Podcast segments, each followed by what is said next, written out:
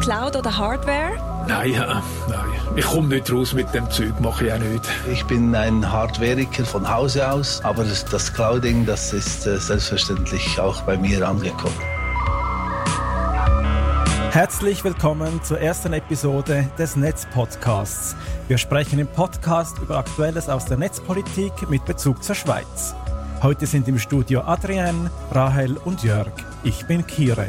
In dieser Auftaktfolge vom Dezember 2021 wollen wir den Netzpodcast und die beteiligten Personen vorstellen.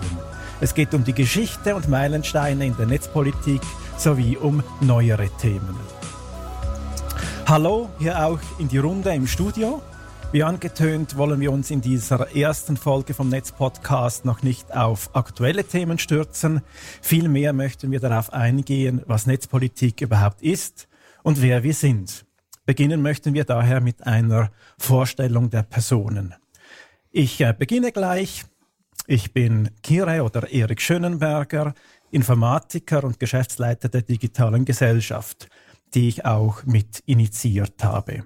Die zehn Jahre davor habe ich mit, mich mit IT-Security beschäftigt, begleite die Netzpolitik seit den frühen 90er Jahren und bin am Spannungsfeld zwischen Technologie, Gesellschaft und Recht interessiert. Durch meine Tätigkeit bin ich an vielen relevanten netzpolitischen Themen sehr nah dran und dies möchte ich auch gerne in den Podcast einbringen.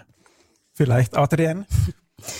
Ja, mein Name ist Adrienne. Ich bin Tech-Journalistin für das Magazin Republik und ich habe auch noch meinen eigenen Blog denip.ch. Ich habe einen Abschluss ähm, in Politikwissenschaft und habe das Thema Netzpolitik als Politikfeld relativ spät entdeckt, ähm, weil in meinem Studium gab es das noch nicht wirklich. Und danach habe ich ein, mit einem Internet-Startup Politnetz probiert, äh, Politikerinnen und Politiker für das Internet zu begeistern. Das ist so vielleicht mein, mein Einstieg in das ganze Themenfeld von heute.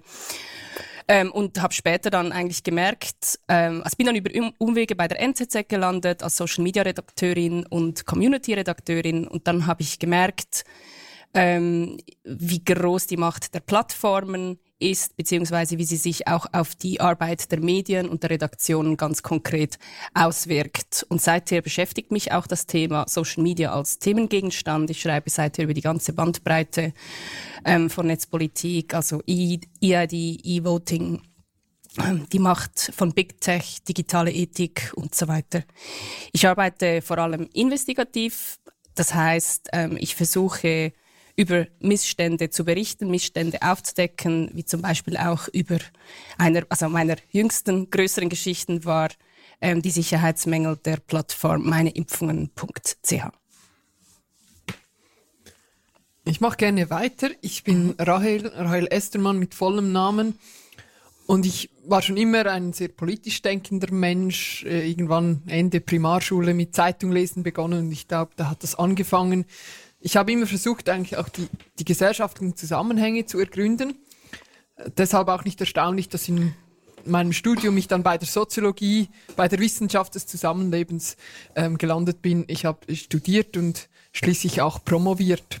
Und je länger ich äh, der Soziologie mich vergrub, desto stärker faszinierte mich insbesondere das Zusammenspiel von Technologie, von Wissen und Gesellschaft. Und ähm, auch da ist es nicht erstaunlich, dass sich meine Dissertation dann um Datenjournalismus und äh, seine Datenvisualisierungen drehte.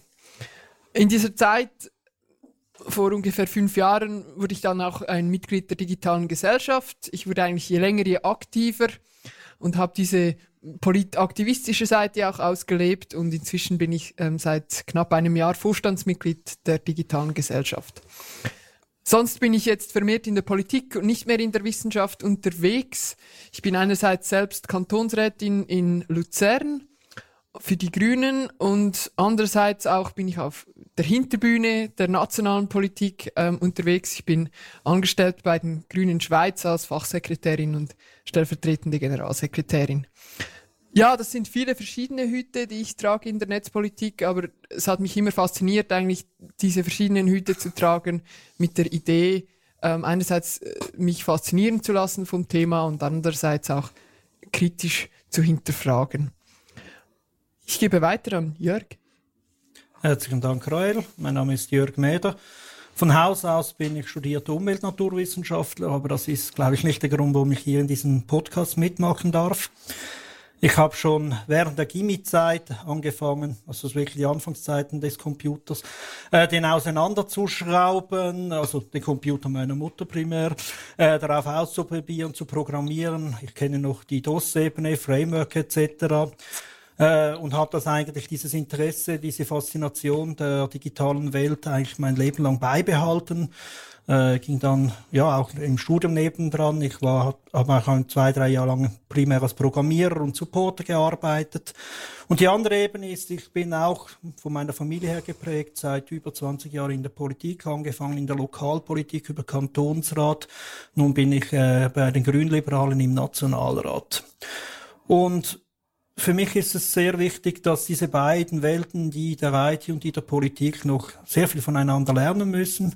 Es gibt nicht viele in der Politik, die bei der IT wirklich rauskommen und andererseits auch in der IT nicht sehr viele, die wissen, wie Politik funktioniert. Und der Einfluss der digitalen Welt auf die Gesellschaft ist unterdessen so groß, dass man diese Lücke, diesen Graben nicht einfach unbeachtet lassen kann. Wir stolpern regelmäßig darüber und hinter, in diesen Graben hinein.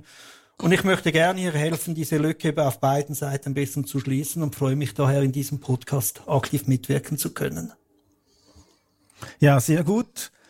Ähm, bevor wir dann so in die einzelnen Meilensteine und einzelnen Themen einsteigen möchten, beginnen wir vielleicht mit einer kleinen Einführung darin, was so ganz grob eigentlich die Netzpolitik ist. Vielleicht möchtest du, Adrian, etwas dazu erzählen? Sehr gerne. Und falls ihr da zwischendurch mal ein bisschen Husten und Räuspern hört, tut mir das leid. Das ist dann von mir, weil ich komme da gerade aus einer Erkältung raus. Aber wird in der nächsten Podcast-Folge hoffentlich nicht mehr der Fall sein. Ja, Netzpolitik. Ähm, interessant. Ich habe einen interessanten Wikipedia-Eintrag gefunden. Ähm, hat, umfasst eigentlich drei Dimensionen, und zwar Politik des Netzes, Politik über das Netz und Politik mit dem Netz. Politik des Netzes äh, beinhaltet eigentlich in dem Sinne Internet Governance, technische Standards, Domainregulierung, all diese Protokolle, Standards, die wir kennen, ähm, die das Internet möglich machen oder eigentlich ja, funktionieren lassen. Das ist in dem Sinne eben auch Politik im, im breitesten Sinne. Politik dann über das Netz, also die konkrete Anwendung des Internets, ähm, sind Themen, die wir jetzt mehr in der Tagespolitik verfolgen, auch Themen, über die wir politisieren, einerseits im Nationalrat oder eben auch darüber schreiben in der Redaktion. Das wäre dann EID, Swiss Covid App, Datenschutzrecht und so weiter und so fort. Das wäre so mehr die Policy-Ebene. Und dann gibt es noch Politik mit dem Netz. Das würde beinhalten E-Voting, E-Government, E-Collecting, also alles rund, was was, ähm, was Politik und Internet zusammen miteinander verschränkt, also dass wir abstimmen können über das Netz, dass wir Unterschriften sammeln können für Volksinitiativen und Referenden und so weiter und so fort. Also Netzpolitik in dem Sinn ist eigentlich sehr, sehr breit. Und wir vertreten, also ich zumindest, aber ich ich denke, ihr auch, ähm, sonst würdet ihr nicht hier sitzen und auch nicht das tun, was ihr sonst in eurem Alltag ähm, so bestreitet. An, an, also würdet, euch, würdet ihr euch nicht mit diesen Fragestellungen auseinandersetzen. Ähm, wir gehen davon aus, dass Netzpolitik gestalt, gestaltbar ist, dass digitale Technologien gestaltet werden müssen und dass auch diese Technologien, so wie sie gestaltet sind, auch uns wiederum beeinflussen, ähm, so wie wir zusammenleben, wie wir miteinander kommunizieren. Also wir sehen Digitalisierung, betrachten wir nicht als, als Naturgesetz, dass es das unaufhaltsam ist, dass wir nicht aufhalten können. Also wenn jemand sagt, die KI, die kommt, die künstliche Intelligenz, die kommt, ähm, dann fragen wir uns oder frage ich mich auch vor allem, oder welche, was, was meinen wir jetzt mit KI und von welcher Art Intelligenz reden wir hier? Und vielleicht kann sich die eine zu, ein oder andere Zuhörerin daran erinnern, wie das bei der EID-Debatte war. Da hieß es ja auch immer von den Befürwortern der EID-Vorlage, ja, wer gegen die EID ist, ist gegen die Digitalisierung.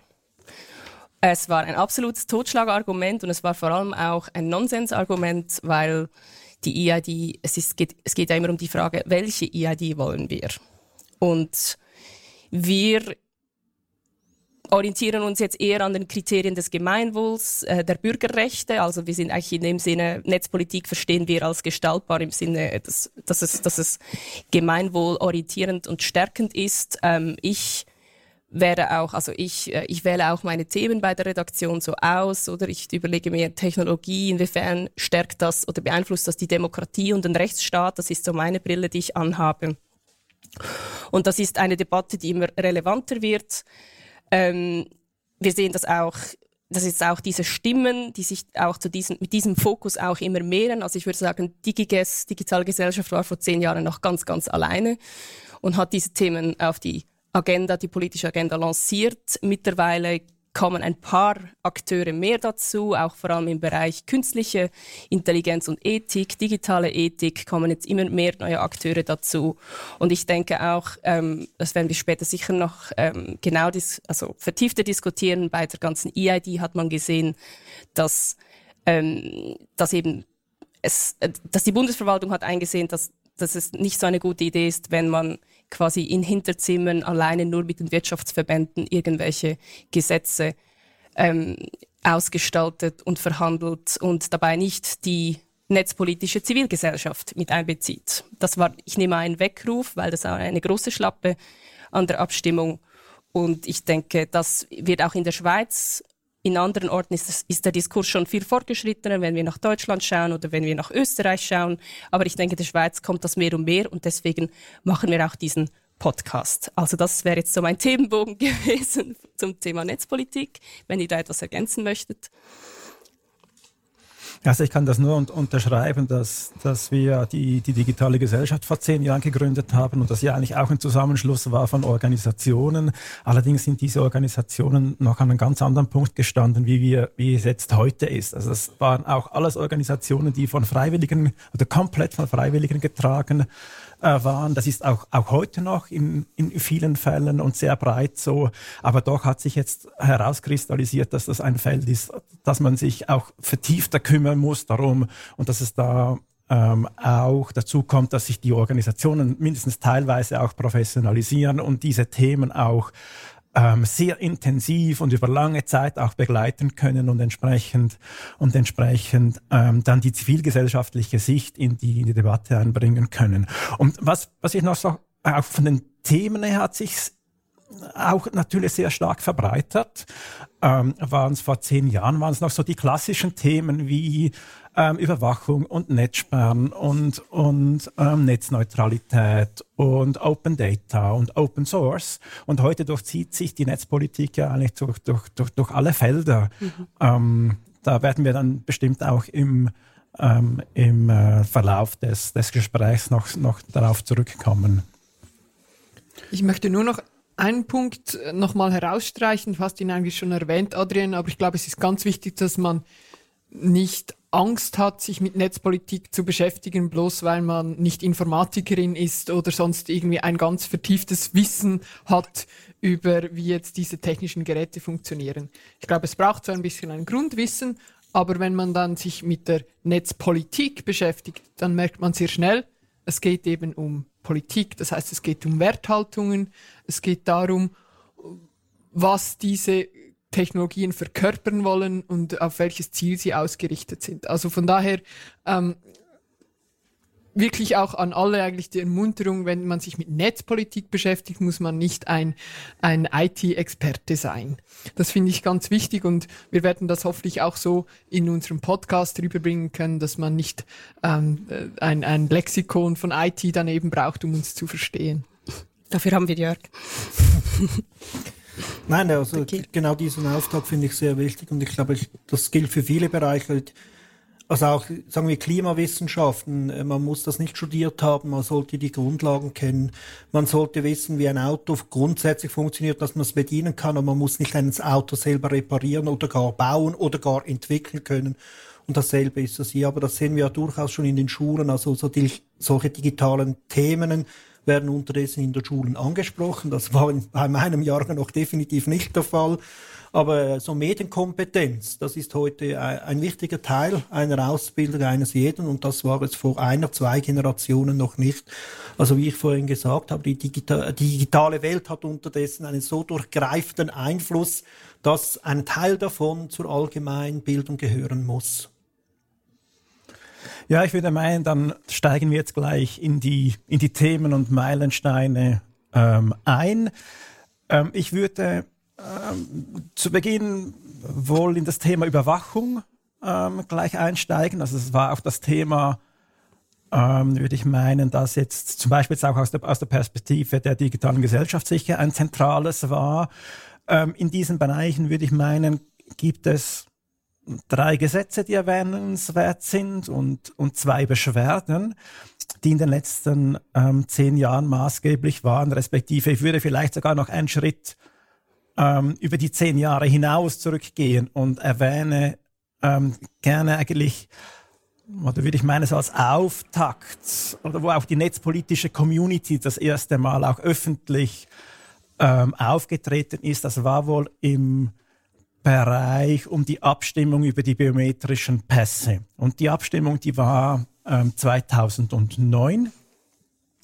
Und zwar ging es in, in dieser Änderung, in, diesem, in dieser Änderung zum Ausweisgesetz darum, dass Personalien, Gesichtsbild und Fingerabdrücke neu auf, dem, auf einem Chip, auf dem Pass gespeichert werden sollen und dass diese, diese ausgelesen werden kann über eine Funkschnittstelle die ähm, technisch heißt es RFID und dass es dazu auch eine zentrale Datenbank gibt, in dem die biometrischen Daten gespeichert werden und aus denen die Pässe auch neu erstellt werden können.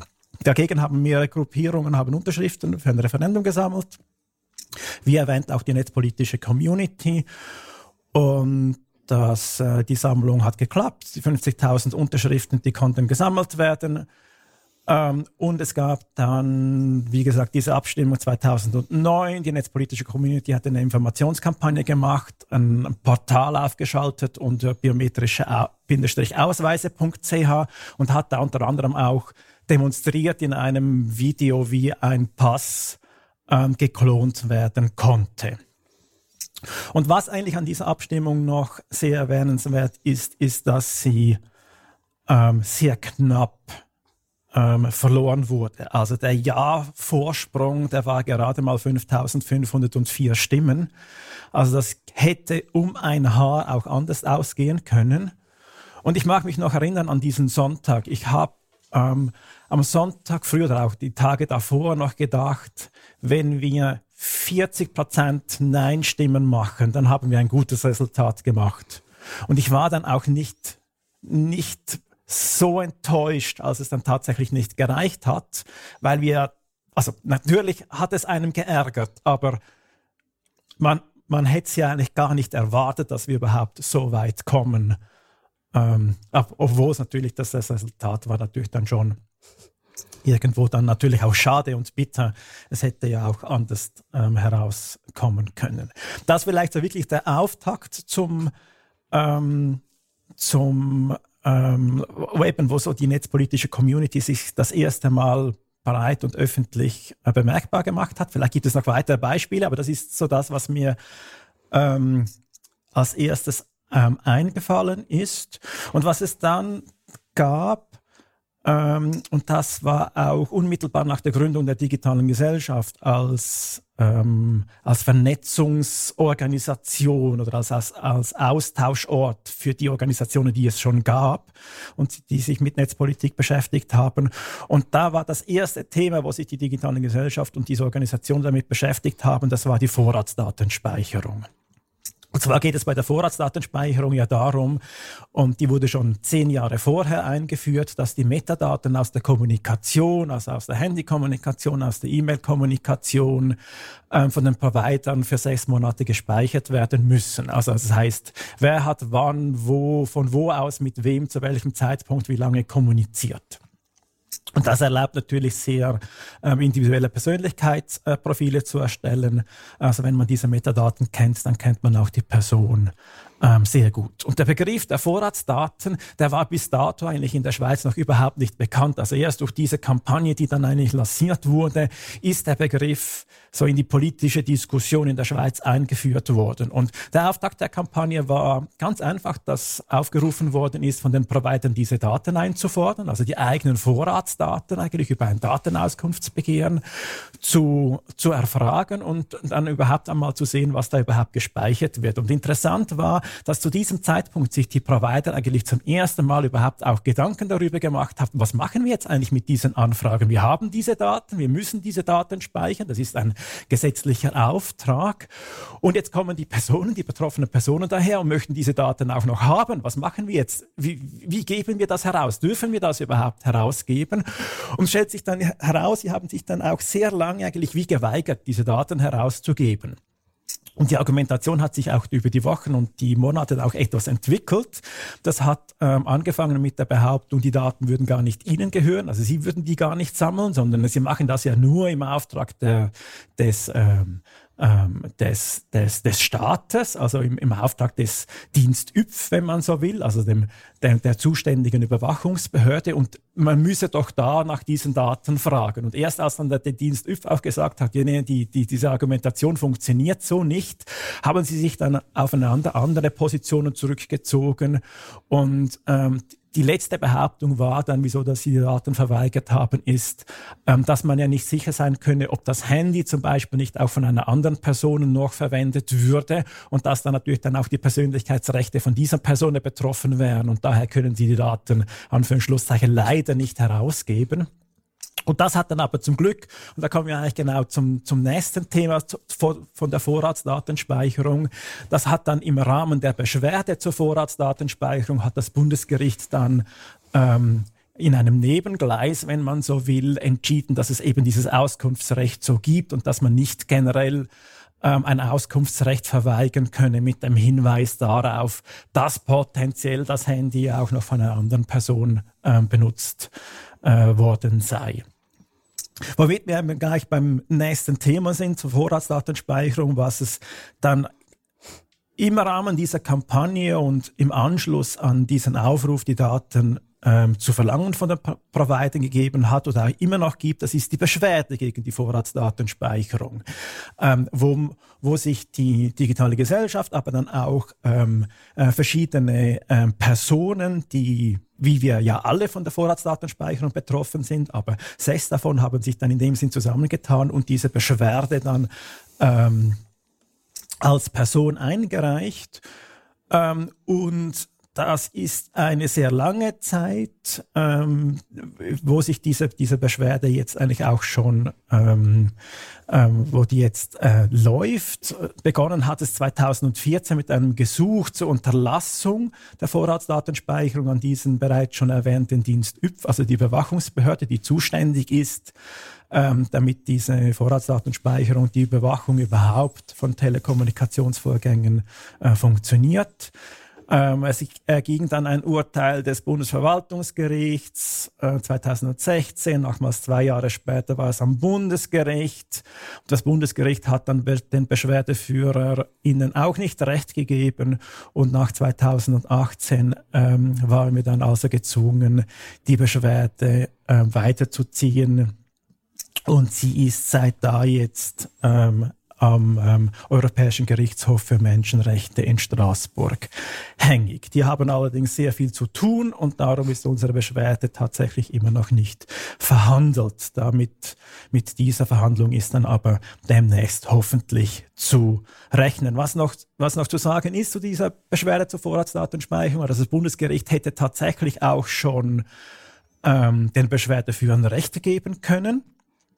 Allerdings ähm, heiligt für das Bundesgericht ähm, den Zweck die Mittel.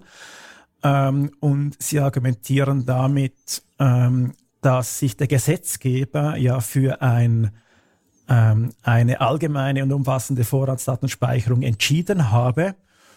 Und ähm, würde die Vorratsdatenspeicherung eingeschränkt, dann könnte diese Massenüberwachung ja in dieser Form gar nicht mehr stattfinden und überdies gäbe es ja gar kein Urteil von, vom Europäischen Gerichtshof für Menschenrechte. Also wissen man in dem Sinne gar nicht, wie, wie sie urteilen würden. Und daher sind wir also äh, gezwungen, die Beschwerde nach Straßburg ans, ans Gericht zu führen. Ja, das ist ähm, hängig und die Vorratsdatenspeicherung, das ist eine Überwachungsmaßnahme, die definiert ist im Bundesgesetz betreffend die Überwachung des Post- und Fernmeldeverkehrs und das ähm, nennt sich abgekürzt BÜPF. Und da dass dieses Gesetz, das wurde anfangs der Nullerjahre äh, bereits verabschiedet und eingeführt. Und das wurde dann ähm, in den Jahren 2014 bis 2016 verschärft. Und das ist jetzt eigentlich wieder der nächste Meilenstein in der Net netzpolitischen Community, wo sie sich sehr stark über viele Jahre engagiert hat. Und zwar in dieser Revision des BÜPF ging es darum, dass die Vorratsdatenspeicherung ausgedehnt werden sollte, also dass nicht nur an Verschlusszeichen nur sechs Monate die Daten vorgehalten werden, sondern dass das verdoppelt werden soll auf zwölf Monate. Dieses Vorhaben konnte unter der Referendumsdrohung verhindert werden. Das Gesetz oder die, die Verschärfung, die Revision beinhaltet aber auch noch andere Punkte, wie zum Beispiel die Ausdehnung des des Geltungsbereichs waren doch bis anhin oder mit dem alten BÜPF nur die Internet Service Provider, also die, welche Internetzugänge anbieten, vom Gesetz umfasst und mussten also entsprechende Überwachungsmaßnahmen und die Vorratsdatenspeicherung ausführen. Und mit dem neuen Gesetz nach der Revision sollten dann auch Hosting-Anbieter, sonstige Dienstanbieter, auch WLAN-Anbieter etc. vom Gesetz umfasst sein und entsprechende Überwachungsmaßnahmen durchführen. Dann gab es auch weitere Überwachungsmaßnahmen, die legalisiert werden sollten. Die wurden bereits gemacht, gab es aber keine gesetzliche Grundlage und mit dem BÜPF sollte dann eine entsprechende Grundlage gemacht werden, wie zum Beispiel für Staatstrojaner, für Antennensuchläufe, also die Rasterfahndung in Mobilfunks, zum Beispiel Standortdaten und auch ähm, der IMSI-Catcher sollte ähm, legalisiert werden. Also IMSI-Catcher, das sind ähm, Geräte, die eigentlich eine Mobilfunkantenne simulieren und ähm, dann eine, eine Überwachung, eine lokale Überwachung oder Lokalisierung von Handys ermöglichen. Das Gesetzgebungsverfahren zu BÜPF, das war ziemlich lange und es gab dann äh, die Unterschriftensammlung, die ähm, von einigen Organisationen getragen wurde, wo eigentlich auch alle Jungparteien vor allem beteiligt waren und die netzpolitische Community. Und was es da zu sagen gibt, ist, ähm, dass die Unterschriftensammlung am Ende leider nicht geklappt hat. Und zwar waren die Unterschriften wohl zusammen, aber mit der Beglaubigung hat es in der, innerhalb von der nützlichen Zeit nicht ähm, gereicht. Da haben ein paar Tage gefehlt, um wirklich auf diese 50.000 beglaubigten Unterschriften zu kommen, was eine sehr bittere ähm, Geschichte für die Organisationen waren. Und dann, was es zur Überwachung noch als letztes zu erwähnen gibt, das ist ähm, das Nachrichtendienstgesetz. Das wurde praktisch zur selben Zeit wie auch das BÜPF revidiert. Da hat es auch verschiedenste neue Überwachungsmaßnahmen ähm, hinzugegeben. Ähm, die nennen sich sogenannte genehmigungspflichtige Überwachungsmaßnahmen, sind hinzugekommen wie den Einsatz von Wanzen, auch hier der Einsatz von IMSI-Catchern und auch hier den Einsatz von Staatstrojanern. Und zusätzlich, was auch eingeführt werden sollte und mittlerweile leider auch eingeführt ist, das ist die Kabelaufklärung. Und zwar geht es darum, dass die internationalen Glasfaserkabel durch den Geheimdienst nach Such Suchstichwörtern durch, durchsucht werden kann. Und wenn solche Suchstichwörter verwendet werden, dann wird ähm, Anführungsschlusszeichen Alarm geschlagen. Was es da zum Referendum zu sagen gibt, ist, dass ähm, die Unterschriftensammlung erfolgreich verlaufen ist. Da haben hauptsächlich die Juso, die JungsozialistInnen ähm, gesammelt und, und die netzpolitische, netzpolitischen Organisationen. Was es dann allerdings gab, es war eine deutliche Niederlage an der Urne. Die Abstimmung war 2016. Und das Problem an dieser Abstimmung war natürlich auch, dass man jetzt nicht zum Beispiel über die genehmigungspflichtigen Überwachungsmaßnahmen speziell abstimmen konnte oder ob man abstimmen konnte, ob man jetzt die Kabelaufklärung gut findet oder nicht, sondern es, es war eigentlich nur das Gesetz ähm, als Ganzes und da ist dann auch die doch ziemlich deutliche ähm, Niederlage zu suchen darin. Was es dann aber gegeben hat zur Einführung des Gesetzes, also das Gesetz ist dann am 1. September 2017 in Kraft getreten und auf dieses Datum hin ähm, haben wir dann ähnlich wie auch die Beschwerde zur Vorratsdatenspeicherung eine Beschwerde gegen die Kabelaufklärung beim Geheimdienst, beim Nachrichtendienst des Bundes eingereicht. Und da sind es dann acht BeschwerdeführerInnen, die beteiligt sind, ähm, neben der digitalen Gesellschaft, zum Beispiel auch andere Meister von Netzpolitik.org oder Marcel Bossonnet, ähm, der Schweizer Anwalt von Edward Snowden. Ähm, der Instanzenzug oder der Weg durch die Gerichte ist nun so, dass vor ziemlich genau einem Jahr ähm, hat das Bundesgericht geurteilt und es hat ähm, die Beschwerde vollumfänglich gut geheißen. Und zwar insofern gut geheißen, dass die Beschwerde zurück ans Bundesverwaltungsgericht nach St. Gallen geht und dieses nun inhaltlich prüfen muss, ob diese Form der Massenüberwachung die Grundrechte verletzt und dann letztlich, um einen wirksamen Grundrechtsschutz auch sicherzustellen, sie auch einzustellen ist.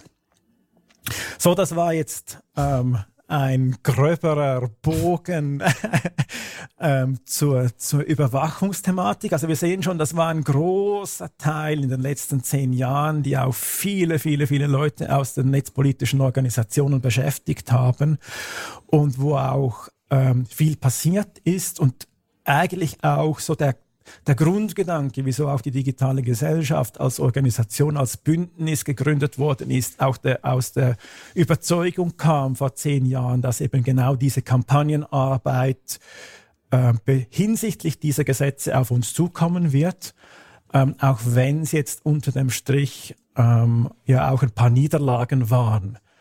Ähm, aber so zu den, zu den positiven netzpolitischen Ereignissen kommen wir dann ja noch im, im Lauf des ähm, Gesprächs.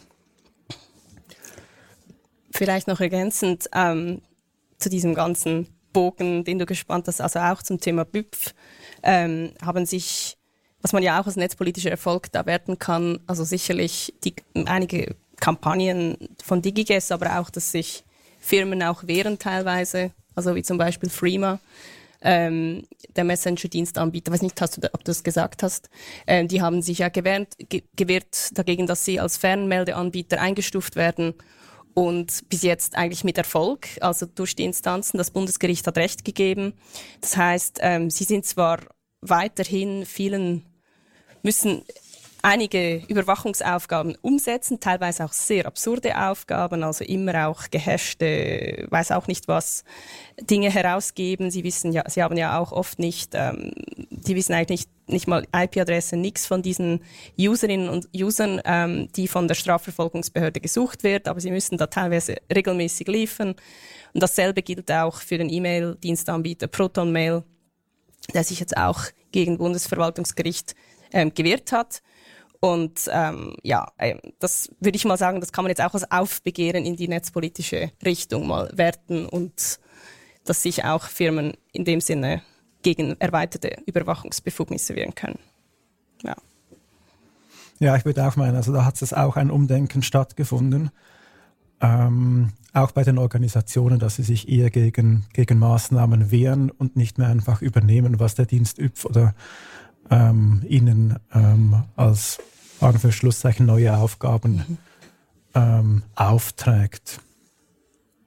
Ja, wollen wir vielleicht zu einem ähm, anderen Thema, zu einem, würde ich mal sagen, erfolgreichen, erfolgreicheren Thema äh, übergehen.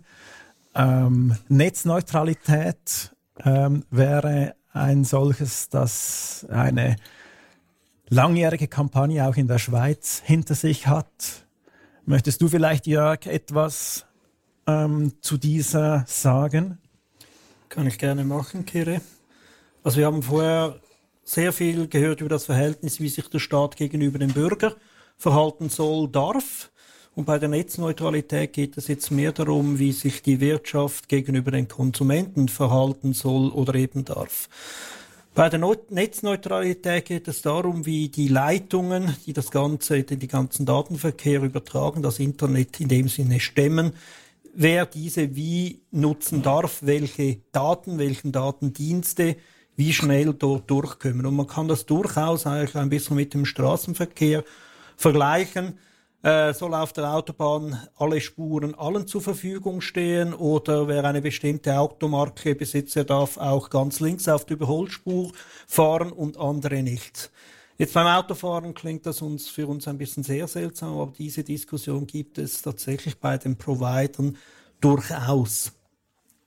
Weil dahinter steckt natürlich äh, durchaus ein Geschäftsmodell. Gewisse Dienste möchten schnell und zuverlässig bei den Kunden ankommen und am besten schneller und zuverlässiger als die Konkurrenz, die ein ähnliches Produkt anbietet. Und dahinter versteckt, versteckt sich ein durchaus lukratives Geschäftsmodell. Wenn es dann nämlich so Zusammenarbeit zwischen den Anbietern und den Providern kommt, wenn da zwei große zusammenspannen, sagen wir ein großes Videoportal YouTube und ein großer äh, Internetprovider zusammenspannen, dann wird das unter Umständen zu einem Marktmacht, der für die Konsumenten die echte freie Auswahl, wie sie den Internetzugang haben wollen, doch sehr stark einschränkt. Und eigentlich dazu führt, dass die starken Player im Markt ihr, ihr, ihr Marktgewicht noch verstärken können und kleinere Anbieter auf beiden Seiten, also sowohl bei den Providern als auch bei den Dienstleistern, bei den Anwendungen selber, eigentlich in die Röhre oder ins Kabel gucken müssen. Ähm, und einer der Grundgedanken des Internets so, ist ja eine möglichst gleichmäßige, demokratische, offene Verteilung von Information von jedem an jedem.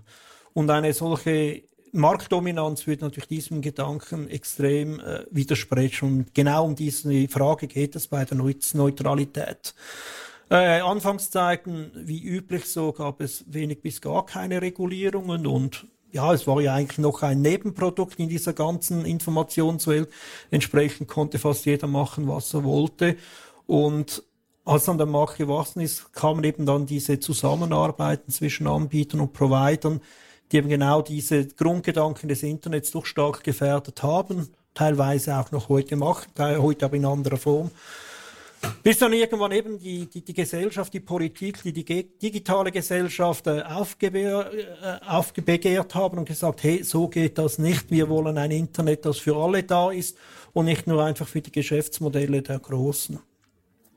Äh, wie so häufig in solchen Bereichen hat dann die Branche gemerkt, hier gibt es medialen Gegenwind, hier könnte man einen guten Ruf verlieren und haben es dann mit einer äh, Branchenvereinbarung versucht. Also äh, das ist durchaus nicht ablehnenswert, aber äh, je nachdem, wie gut die Branche mit sich selber umgeht, äh, sind das mehr Versprechen oder teilweise auch wirklich sehr wirksame Mechanismen. Jetzt in diesem Bereich äh, muss man ganz klar sagen, diese Branchenvereinbarung, die war zu schwach. Die war inhaltlich nicht ausgereift. Es war zum Beispiel die Rede nur davon, dass man einen anderen Dienst nicht verbieten darf, also den Zugang nicht verwehren darf, aber darüber, wie schnell dieser Dienst äh, durch die Eigenleitung geleitet wird, darüber war, davon war keine Rede. Und ich sage jetzt mal, gerade in der heutigen Zeit äh, mit Streamingdiensten äh, ist genau gerade das die entscheidende Größe. Ein Video, das Tröpf, äh, tropfenweise kommt, das interessiert niemand. Einen solchen Dienst wird man in der kürzester Zeit vergessen, dass es ihn überhaupt gibt. Äh, es gab dann mehrere Runden äh, quer durch die Politik, Nationalrat, Ständerat, mit Lobbyarbeit von beiden Seiten. Aber ich glaube, wir können hier ganz klar sagen, wir haben hier aus Sicht der Gesellschaft, der Bürgerinnen und Bürger, äh, die Oberhand behalten können.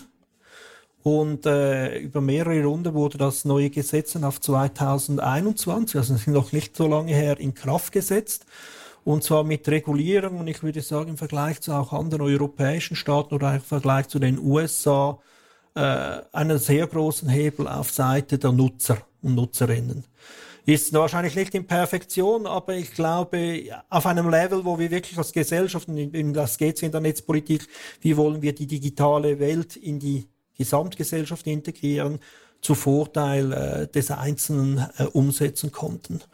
Aber ja, wie gesagt, auch hier braucht es sehr viel Aufklärungsarbeit und für mich ist es wirklich ein Beispiel, am Anfang war das Internet klein, niemand interessierte sich groß dafür, jeder konnte machen, was er wollte. Es war wirklich experimentieren für jeden und wer mitmachen wollte, er hat er war auf sich alleine gestellt. Aber je mehr Marktdurchdringung etwas hat, und das geht nicht nur beim Internet so, es geht auch bei anderen Diensten darum, sei es Uber äh, oder all diese, diese Pop-up-Economy und andere Sachen, sobald eine gewisse Marktdurchdringung da ist, muss man schauen, dass das System, dieses System mit den anderen Systemen auf dieser Welt zusammen funktioniert und ein, ein gesellschaftlich vertretbares Gesamtes ergeben. Und diese Phase haben wir hier in den letzten zehn Jahren erlebt, intensiv diskutiert und, glaube ich, erfolgreich ausgehandelt. Und ich hoffe, das wird noch der Weg sein für sehr viele Themen, die wir heute in den kommenden Folgen ansprechen werden. Aber ich würde im Großen und Ganzen sagen, äh, Punkt für uns. Das war schon auch ein Moment, oder Jörg, wo wir, wo das Internet auch ein bisschen zum Public Service geworden ist oder die ganz grundsätzliche Infrastruktur eigentlich des Internets, nämlich ein, wirklich dieses Netz, ähm, dass das allen zur Verfügung stehen soll und dass es nicht ähm, möglich sein soll, dass man, dass man eben, du hast es schön gesagt mit den Autobahnen, dass man quasi die Überholspur nur für die einen frei halten kann. Ich glaube, das war, das ist ein ganz starkes Verdienst dieser Netzneutralität-Kampagne und ähm, ich glaube im Nachhinein kann man es kaum hoch genug einschätzen, was da erreicht wurde in den letzten Jahren. Das ist wirklich ein ganz grundsätzlicher Fortschritt. Ja, es ist ja auch ziemlich viel auf dem Spiel gestanden, weil der Vorschlag, der ja eigentlich gemacht worden ist vom Bundesrat, der wollte ja eigentlich eine, so wenn man es kurz sagt, eine eine dokumentierte Diskriminierung. Also der wollte eine Diskriminierung zulassen, man musste es nur sagen, dass man es macht.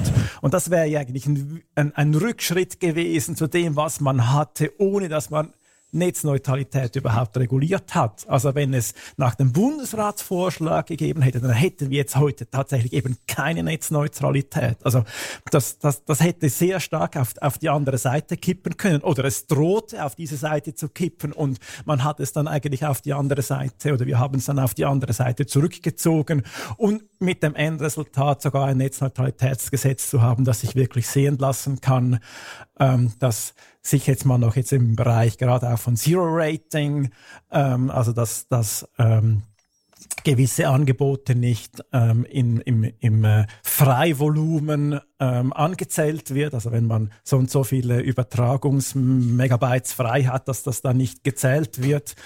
Ähm, dass, ähm, dass diese Regelung eigentlich die bessere ist, als das, es, wir auch in der EU haben. Also das war schon ein sehr großer ähm, Erfolg. Ja, aber eben jetzt zeigt sich hier sehr schön, wie der Dialog zwischen den verschiedenen äh, Playern, Spielern in dieser ganzen Sache wichtig ist und wie er da auch aus funktioniert, zumindest mal hier in der Schweiz und ich hoffe noch in möglichst vielen anderen Ländern. Und dass es auch wichtig ist, dass diese, dieser Dialog von allen Seiten aktiv eingefordert wird. Also auch von der Zivilgesellschaft, jetzt eben vertreten zum Beispiel durch eine digitale Gesellschaft. Aber je nach Thema ist das vielleicht auch mal eine spontane Gruppierung, die sich zusammenschließt, dass das Ganze möglich ist, dass es sich lohnt, diese Themen äh, zu diskutieren in der Bevölkerung, in den Medien etc. Also wir sind nicht ausgeliefert aber wir müssen durchaus immer wieder für unsere Positionen kämpfen. Also gratis bekommen wir es nicht, aber mit, mit, mit Fleiß und Einsatz und einer gewissen Kreativität kann man sich die Punkte holen. Ja, ich würde meinen, wir haben noch, noch ein Thema, das auch ein, eines ist, das ähm, schon sehr lange auf der politischen Agenda ist und einfach nicht äh, droht wegzugehen. Ähm, ähm, das Stichwort ist E-Voting. Ähm, eine lange Leidensgeschichte. Das ist doch eine never-ending Love Story, oder? ich glaube, es ist eine, eine große Liebesgeschichte zwischen der Schweiz und E-Voting.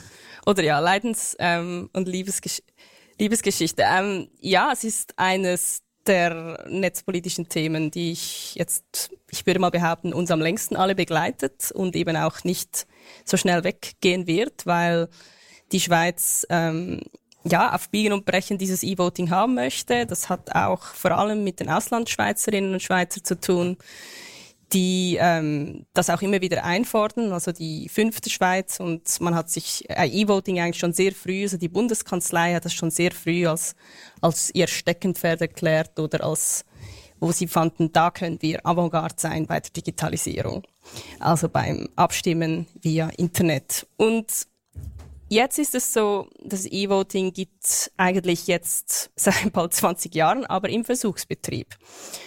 Und wenn wir da in die Geschichte zurückgehen, das war noch vor 20 Jahren, also knapp 19 Jahren, so 2003, 2004 haben so die ersten Versuche begonnen in den ersten Kantonen, Neuchâtel, Fribourg und ein paar andere Pionierkantone, ähm, haben ja, damit experimentiert und da war der Diskurs noch ein ganz anderer. Da hat noch niemand von Open Source und Debatte und Öffentlichkeit gesprochen. Da hat man halt einfach gemacht und es war halt immer im Versuchsmodus. Das heißt, es wird auch nur auf einen bestimmten Teil des Elektorats angewendet, auf 30 Prozent des Elektorats, teilweise nur auf 30 Prozent der Auslandschweizer.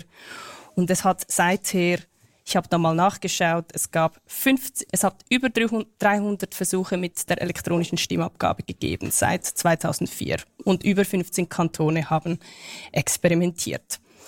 Also es ist eine beachtliche Zahl, es ist eine große Zahl. Man hat, ähm, es waren verschiedene Anbieter im Spiel, aber jetzt vor allem nur noch im Rennen ist die Post. Die Post hat eben damals vor äh, eben knapp 20 Jahren den äh, das System unter den Code eingekauft der spanischen Firma Seitel, eine ein, einer der wenigen E-Voting-Anbieter überhaupt, die es gibt, wahrscheinlich auch in dem Sinne Avantgarde und eben damals ähm, war der Diskurs ein anderer, da hat eben noch niemand eingefordert, so jetzt bitte alles offenlegen, weil, wie gesagt, damals waren wir alle noch nicht so weit. Und äh, es war auch nicht so, dass das auch schon als ordentlicher Stimmkanal eingeführt werden soll, so wie das 2019 später der Fall ist. Also ich mache jetzt hier mal einen Sprung eben. Man hat über die Jahre experimentiert von 2004. Ähm, dann gab es noch das Genfer System, das eben auch eingestellt dann worden ist wegen Sicherheitsmängel. Da gab es noch andere Systeme. Und bei 2019, das ist eigentlich dann das entscheidende Jahr gewesen, wo es eigentlich nur noch die Post gab, die E-Voting anbieten wollte. Und die Bundeskanzlei hatte auch den Plan, dass das dann bei den eidgenössischen Wahlen als dritter Stimmkanal eingeführt wird. Und da wurde es dann ernst und da würde ich mal sagen, ging die netzpolitische Zivilgesellschaft so langsam in Stellung und auf die Barrikaden, ähm, wo, man, wo, wo, wo man wusste, das muss man sich jetzt genauer anschauen. Vorher war es halt immer mehr so hypothetisch, also wenn eben nur wenn das System dann gehackt wird, dann würde es nur ein Teil des es würde nur wenig Prozent betreffen, aber eben, das ist auch eine, würde ich sagen, ein wackeliges Argument. Ähm, eben, das war 2019, hieß es dann, okay, der Fahrplan ist, wir machen alles public. Das, das wollte die Bundeskanzlei so, eben, dass die ganze ähm, die Forderung nach Open Source kam dann auch beim Parlament an, beim Bundesparlament. Das wurde dann eingefordert. Die Post hat auch, wollte auch diesen Fahrplan befolgen. Sie haben, ähm, sie haben das tatsächlich dann auch alles public gemacht. Ähm, man muss vielleicht noch sagen, dass E-Voting in der Schweiz bis jetzt nie gänzlich papierlos ist und war. Also die Idee ist ja, dass man ein Kuvert bekommt mit ähm, Anleitung und mit Code, wie man sich dann einloggt und so weiter und so fort. Also es wird nie papierlos sein. ich, weiß nicht, ich weiß nicht, ob das bei den Auslandsschweizerinnen und Schweizern auch angekommen ist, dass dann eben die meisten wollen ja eben auf die Post verzichten, weil die bei ihnen nicht ankommt, aber sie brauchen ja trotzdem irgendwelche, ähm, ein Stimmkuvert, also ein Kuvert von ähm, der Bundeskanzlei. Dann wurde eben entschieden, das wird alles public gemacht. Man soll doch den Quellcode sich anschauen, sich dabei eben auch bei GitLab registrieren.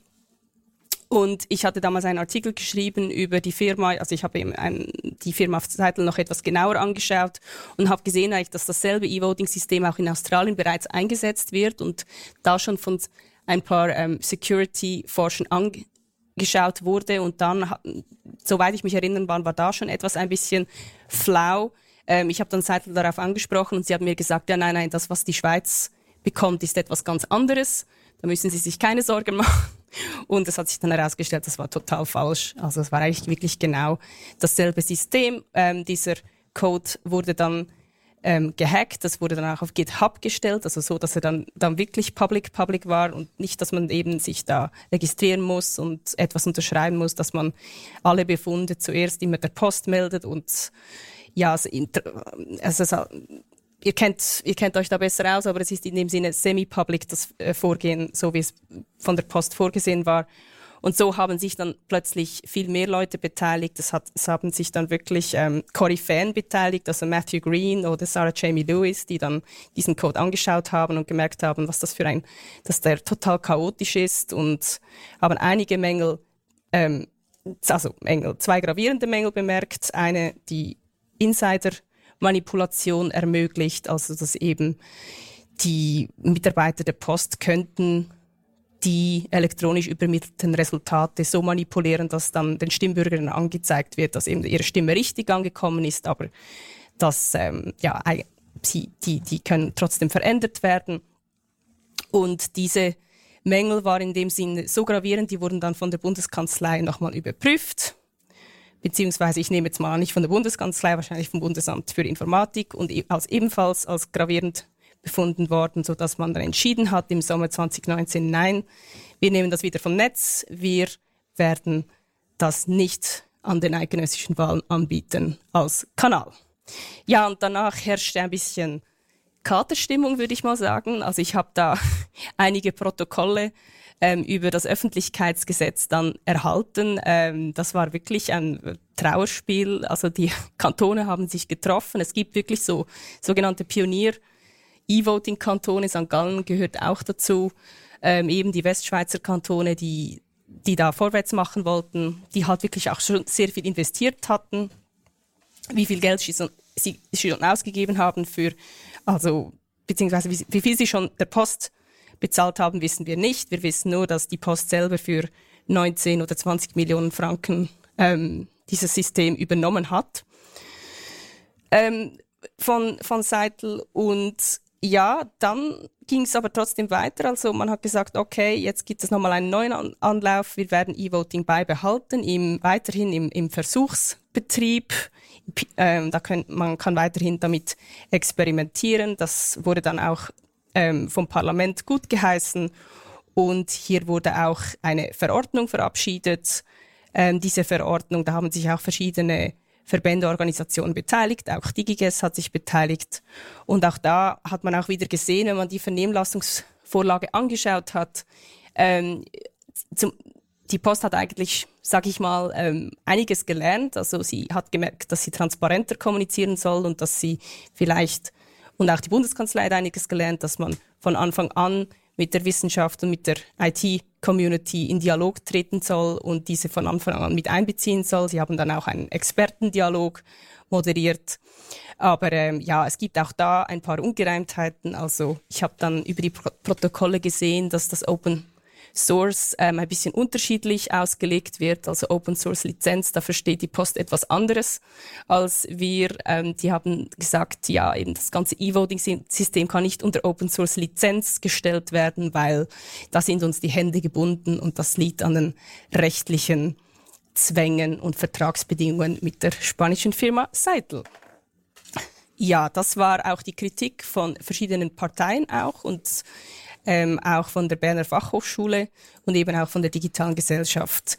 Jetzt, ja, die News jetzt, die letzte Woche herausgekommen ist, eben also man möchte an E-Voting festhalten, man möchte wieder äh, 2022 wird da eine Vorlage ausgearbeitet und immerhin ist es so, dass jetzt äh, das Thema Open Source Lizenz ernster genommen wird, dass, äh, dass eigentlich also verschiedene Forderungen waren eben, dass alle E-Voting-Systeme und ihre Komponenten unter einer Open Source Lizenz offengelegt werden müssen. Und die Kantone sagen eben, also jetzt möchten wir eben auch, dass sich der Bund beteiligt, weil das Veto des, der Post war ja eben, wir können keine Open Source Lizenz machen. Das würde uns zu viel Geld kosten. Wir sind da an Verträge gebunden und die Kantone haben sich immer auf den Standpunkt der Post gestellt, aber jetzt sagen sie, okay, wir bleiben dabei, Bund soll sich beteiligen. Ja, jetzt sind wir bald im Jahr 2022. E-Voting wird nochmal auf der politischen Agenda stehen und ich denke, ihr freut euch alle sehr darauf. Ja, wir machen jetzt einfach Versuchsbetrieb um Versuchsbetrieb um Versuchsbetrieb, wie wenn wir nicht schon 20 Jahre versucht hätten. Vielleicht noch ein, ein Punkt. Ähm, es war schon mal auch ähm, der Gedanke da, dass man ein komplett sogenannt dematerialisiertes E-Voting machen könnte. Also das dass dann kein Papier mehr verwendet werden soll, also kein, kein Papier und keine Überprüfungscodes etc. Per, per Papier gesendet werden, sondern dass das alles online gemacht wird.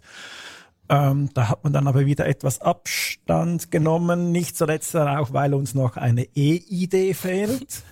ähm, vielleicht äh, wollen wir uns das Thema gleich schnappen. Äh, vielleicht. Genau, die E-Idee, die fehlt. Ähm die fehlende E-Idee ist natürlich schade, äh, weil, weil eigentlich ist, sind wir an der digitalen Zeitalter und da sollten wir es doch eigentlich schaffen, möglichst bald auch über einen Ausweis zu verfügen, der digital funktioniert. Dass wir noch keine haben, das ist, äh, könnte man sagen, vielleicht das Verdienst ähm, der Community, aber ich glaube, es ist auch vor allem das Verdienst einer völlig verkürzten Vorlage, die uns hier in den letzten Jahren präsentiert wurde und dass diese Vorlage schlussendlich nicht angenommen wurde, sondern sehr wuchtig abgelehnt wurde im März 2021. Das ist ähm, der vermutlich größte Erfolg der netzpolitischen Community, seit es sie gibt. Ja, wieso ähm, standen so viele Menschen dieser Vorlage so kritisch gegenüber? Es gab so zwei, würde ich mal sagen, Achsen, wo sich die Kritik bündelte. Das eine ist die Frage von Staat oder Privaten. Wer soll diese EID herausgeben? Und das zweite ist, wie soll man dieses System designen, um vielleicht eben Datenschutz äh, hochzugewichten oder eben nicht oder um die Datensicherheit hochzugewichten. Und wenn man so ein bisschen zurückschaut, dann sieht man schon, dass äh, dieses Modell, wie es am Schluss in der Vorlage war, das hatte eine Vorgeschichte von mehreren Jahren, von fast einem Jahrzehnt. Und in den Anfängen, da konsultierte die Bundesverwaltung schon auch Expertinnen und Experten aus dem Tech-Bereich, die gute Ideen hatten. Aber äh, ja, man fokussierte schließlich auf ein Projekt, das eben auch als Geschäftsmodell dienen konnte. Also da gab es wichtige Einflüsse eben von, von großen Versicherungen, von Banken, die dieses, dieses Projekt kapern wollten und auch ein Geschäftsmodell daraus machen weder Sicherheit noch Datenschutz waren halt in diesem Modell sehr hoch gewichtet.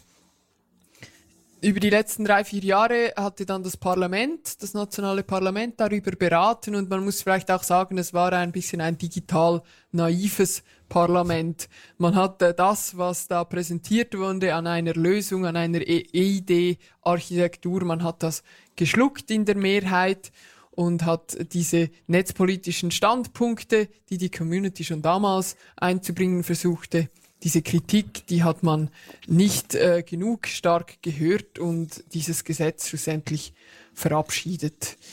Das war aber dann quasi auch der Weckruf einmal mehr für die eben netzpolitische Community, für die Zivilgesellschaft und es waren am Schluss viele Leute wirklich von der Basis. Es waren Leute aus der digitalen Gesellschaft, aber weit darüber hinaus. Es war ähm, eine Mobilisierung auch getragen von Public Beta, aber auch getragen von wirklich auch ganz erstaunlichen Leuten. Und ich kann mich erinnern, zwei Monate vor der Abstimmung war ich im Luzerner Kantonsrat und äh, es gab dann so eine Anfrage zu der EID und was der Kanton Luzern machen würde. Und dann kam so ein SVP-Mensch zu mir, der überhaupt nichts am Hut hatte mit Digitalthemen und hat gesagt, ja, was ist deine Meinung zur EID? Und äh, man hat gemerkt, so diese, diese Kampagne hat irgendwie zum ersten Mal den Gedanken ähm, bei einer breiten Bevölkerung hervorgerufen, dass, dass diese Technologie nicht einfach da ist und wir sie nehmen müssen, sondern dass man diese Technologie gestalten kann und dass es gute Lösungen oder weniger gute Lösungen gibt. Also die Unterstützung, die ist gewachsen, auch weit in, in bürgerliche Kreise hinein, die im Parlament eigentlich noch ziemlich geschlossen hinter der Vorlage standen. Ja, und ähm, ich habe es gesagt, zwei Drittel schlussendlich haben diese Vorlage abgelehnt. Ähm, das war nicht nur einfach eine Ablehnung dieser Vorlage und ähm, wir fangen jetzt neu an, sondern wenn man sich etwas in, in Bundesbern oder in der Verwaltung bewegt, dann merkt man, dass diese Niederlage des Parlaments, diese Niederlage auch der Verwaltung äh, vieles ausgelöst hat. Also man geht heute ganz anders an solche digitalen Projekte heran. Das Bewusstsein für die Anliegen der Tech-Community oder von Expertinnen und Experten, das Bewusstsein dieser Leute anzuhören, das ist massiv gestiegen. Und das merkt man jetzt auch bei der neuen EID-Vorlage. Also das, der Auftrag aus dem Parlament nach der Abstimmung war relativ klar, über alle Parteien hinweg. Wir wollen schnell eine neue Vorlage. Die Verwaltung hat sich an die Arbeit gemacht, der Bundesrat hat sich an die Arbeit gemacht. Und wir sehen jetzt seit Oktober und jetzt ganz neu auch ähm, bestätigt, dass es einen neuen Anlauf geben soll, ziemlich schnell. Und wenn man sich das anschaut, was, wie das aussehen soll, neu, wie die neue Vorlage eben ist, dann sieht man darin widerspiegelt eigentlich all diese Kritik und all die Grundsätze, die die netzpolitische Community von Anfang an eingebracht hat. Wir, wir reden hier von Privacy by Design, von dezentraler Datenspeicherung und neu auch von einem SSI-System, das die Grundlage, technische Grundlage sein soll. Es soll am Schluss sein quasi ein ganzes Ökosystem von von äh, elektronischen Identitäten und von Nachweisen sein, die hier miteinander verknüpft werden. Wir werden bestimmt noch darüber reden, aber ich glaube, was wichtig ist, auch für die netzpolitische Geschichte mitzunehmen, ist dieser, ich weiß nicht, ob das Wort Paradigmenwechsel genau präzis ist, aber diese, dieser Wechsel, dieses Hören der Stimme der Zivilgesellschaft, der Community, die Gewichtung eben von dieser Expertise, die jetzt mit diesem Referendum ganz viel stärker geworden ist. Und es ist zu hoffen, dass das nachhaltig bleibt. Wir werden das sehen und ähm, bin sicher, dass die Community auch schnell wieder intervenieren wird, wenn sich das wieder ändert. Also wenn ich hier ergänzen darf, was, was nur schon ein Erfolg ist, dass jetzt jeder, äh, fast jeder oder in der Politik, jeder die Begriffe Privacy by Design, Datensparsamkeit und Dezentralität zumindest kennt und auch äh, in den Grundzügen versteht und dass die eine Bedeutung haben. Und das war, das waren wahrscheinlich Begriffe, die wir noch von ein, zwei Jahren mühsam erklären hätten müssen und dann mit Glück zwei Tage später wären sie noch in den Köpfen der Leute gewesen. Und jetzt ist das Jetzt kommt schon von Leuten, die nicht tech-affin sind. Wenn sie irgendetwas zu sagen, dann werfen sie diese drei Begriffe in den Raum. Nicht immer platziert, aber zumindest wir haben neue Begriffe platziert, neue Werte etabliert und das, nur schon das an sich ist ein, ein Riesenerfolg, jetzt mal abgesehen davon, wie die EID herauskommen wird. Das würde ich auch sagen und ich glaube, man hat damit auch wirklich digitalpolitisch ein bisschen den Benchmark gelegt für neue Projekte. Das hat man jetzt auch gemerkt bei der Covid-Zert-App oder bei den anderen Apps, die jetzt, äh, hier geht es zwar um Pandemiebekämpfung, um was anderes, am Schluss ist es auch wieder ein digitalpolitisches Projekt, dass man hier Offenheit, ähm, dass man offen kommunizieren will, dass man transparent kommunizieren will, dass man nachvollziehbar, nachvollziehbar ähm, sein möchte. Und eben auch diese drei Prinzipien, die ihr jetzt aufgezählt habt, sind jetzt keine Fremdwörter mehr. Ähm, ich denke auch, dass das ist ein Verdienst der Zivilgesellschaft, die eben auch immer wieder versucht, diese Konzepte zu übermitteln. Und ja, eben, also die EID, ich würde mich da anschließen, vielleicht gewisse böse Medien, die etwas kritischer geschrieben haben über die EID auch ähm, die ich, ich glaube jetzt von, es war auch allgemein jetzt nicht nur von mir, sondern eigentlich allgemein eher kritische Berichterstattung, was ich denke, das war auch ein, zu einem gewissen Teil auch ein bisschen ein Weckruf auch für, für die Medien, dass sie sich ähm, solche digitalpolitischen Vorlagen ähm, etwas genauer anschauen sollen und auch mit allen Akteuren sprechen sollen nicht nur mit den ja, Akteuren der Wirtschaftsverbände, sondern eben auch mit den Nerds. Ja, es war ja eigentlich auch überhaupt die erste Volksabstimmung über ein Thema, das rein jetzt mhm. eigentlich ein digitales Thema ist, wo mhm. es um Weltweit. genau die digitale, ja. um, um, um digitale Fragen geht, wo dann genau auch diese Sage, die, die, die, die, die Form eben der, der Herausgabe jetzt dieses Ausweises, aber dann eben auch alle diese Themen, wie Jörg hat es gesagt, mit, mit, mit, mit Datenschutz ähm, und Datensicherheit im Schlepptau ähm, mitkommen. Und ja, nicht zuletzt ist ja eigentlich dann die EID oder auch das, was wir eigentlich ähm, die, die, den Grund für eine EID sehen, ist ja ähm, eben, dass, dass diese ja auch ein, ein starkes Standbein dann oder die Voraussetzung für digitale Demokratie, für Teilhabe ähm, speziell dann auch äh, sein soll und dass es da ja eben gerade umso wichtiger ist, dass es eben eine hoheitliche Aufgabe ist, diesen ähm, diesen äh, Ausweis, diesen digitalen Ausweis herauszugeben. Vielleicht bleiben wir oder gehen wir gleich weiter zur Richtung digitale Demokratie und beleuchten ähm, dieses Thema noch etwas. Ja, wir sind jetzt quasi von der jüngsten Vergangenheit wechseln wir gerade in die Gegenwart. Äh, wir sind mitten in einer Pandemie und die Demokratie findet je länger, je mehr digital statt, gezwungenermaßen, aber auch ohne Pandemie ist das immer wichtiger geworden. Und vielleicht gerade wenn wir vorher über E-Voting gesprochen haben, finde ich es noch erwähnenswert, dass es eigentlich sehr schade ist, dass beispielsweise die Bundeskanzlei, weil sie jetzt eben 20 Jahre lang versucht, E-Voting zu äh, etablieren, äh, vergeben wir uns ziemlich viele eigentlich super gute Möglichkeiten, um die Demokratie viel einfacher, mit viel einfacheren äh, Möglichkeiten weiterzuentwickeln. Aber vielleicht etwas grundsätzlich noch zu sagen, aus meiner Sicht ist eine, die, die digitale Welt eigentlich eine neue Spielwiese, ein neuer Raum für Demokratie und das hat sehr große Chancen. Also wir haben Chancen für Dialog, für viel mehr Meinungsvielfalt, für einen direkten Kontakt. Also man muss sich das mal vorstellen, wie das vor 20 Jahren war, wie wir äh, uns informiert haben über eine Abstimmung oder über eine politische ein politisches Geschäft. Da war, da waren ein paar große Zeitungen auf Papier, aber sonst ähm, hat sich das natürlich sehr viel weiterentwickelt. Äh, es gibt große Chancen, ähm, es gibt aber auch äh, viele Probleme, weil wir eben bei vielen Bereichen noch analoge, also Gesetzgebung haben, die auf analoge Prozesse zugeschnitten ist. Beispielsweise die ganzen Plattformen, also Kommunikationsplattformen, die großen, äh, sind ein wichtiger Raum geworden für die Demokratie, der gleichzeitig extrem schwierig zu, zu kontrollieren und zu regulieren ist. Wir haben gerade vor kurzem einen Bericht des Bundes erhalten, wo es um Hassrede geht auf diesen Plattformen, wo es darum geht, wie es um, wie diese Algorithmen eben eine, eine Radikalisierung äh, provozieren provozieren, wenn man sich dem aussetzt. Wir kennen die Geschichten von Facebook, die in den letzten Monaten öffentlich wurden.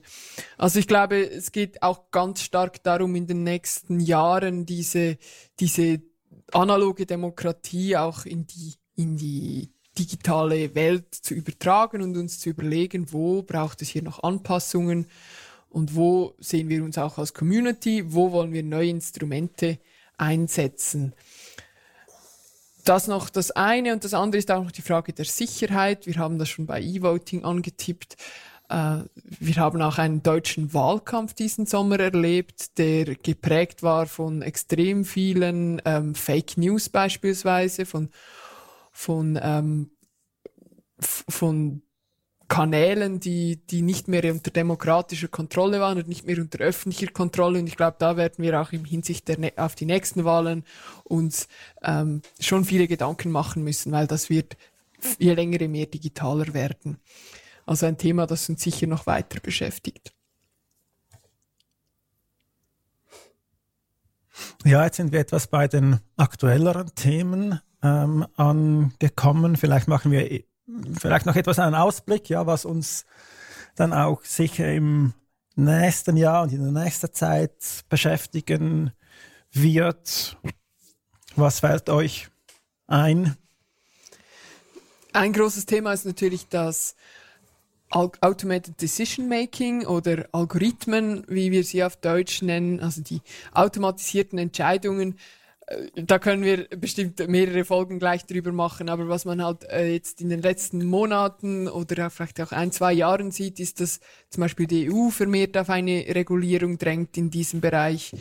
Wir haben auch Regulierungsvorschläge, die in der Schweiz in die Debatte eingebracht werden, beispielsweise durch die Digital Society Initiative oder auch durch die digitale Gesellschaft selbst. Und es geht dabei um Punkte wie wann müssen wir erkennen können, dass ein Algorithmus uns gegenübersteht? Wann oder inwiefern muss es nachvollziehbar sein, was diese Maschine berechnet? Wo ist Diskriminierung erlaubt und wo nicht? Wer haftet für Algorithmen? Und vielleicht auch, gibt es Algorithmen, die wir nicht wollen? Eine gesellschaftliche Debatte über ein Verbot von gewissen Sachen. Ähm, das ist auch eine, eine Debatte, die geführt werden muss. Und da werden wir uns bestimmt noch mehr als einmal damit beschäftigen.